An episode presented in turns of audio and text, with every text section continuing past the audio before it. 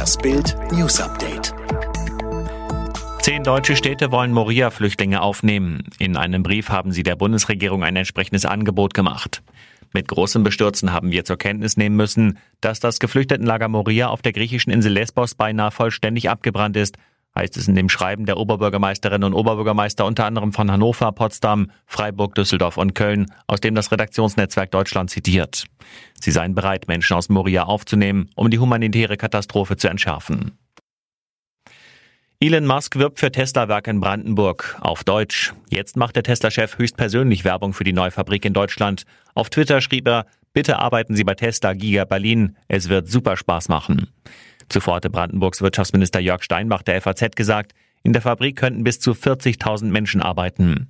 Bisher sehen die Pläne des Autoherstellers rund 12.000 Mitarbeiter vor, die bis zu einer halben Million Elektroautos im Jahr produzieren sollen.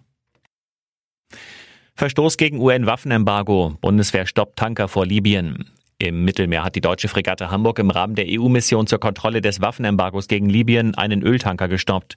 Der Treibstoff an Bord war nach Einschätzung des Einsatzkommandos für militärische Zwecke bestimmt und fällt damit unter das Embargo.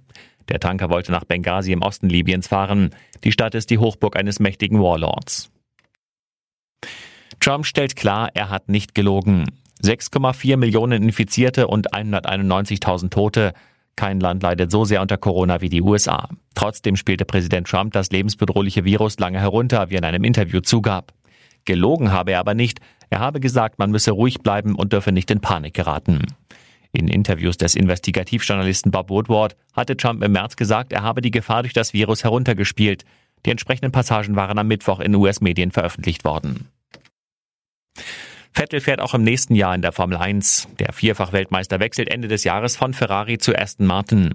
Die englische Nobelmarke übernimmt zur neuen Saison die Namensrechte am Team Racing Point. Schon am 15. Juli hatte Bild exklusiv berichtet, dass zwischen Vettel und seinem neuen Team nur noch letzte Details zu klären sind. Seit gestern ist der Wechsel nun offiziell. Nach Bildinformationen hat der Vertrag keine konkrete Laufzeit, heißt, immer zum Saisonende wollen sich beide Parteien zusammensetzen und gemeinsam entscheiden, ob es weitergeht. Rund 15 Millionen Euro Grundgehalt soll Vettel pro Jahr bekommen. Das ist etwa ein Drittel von dem, was er bei Ferrari kassiert hat.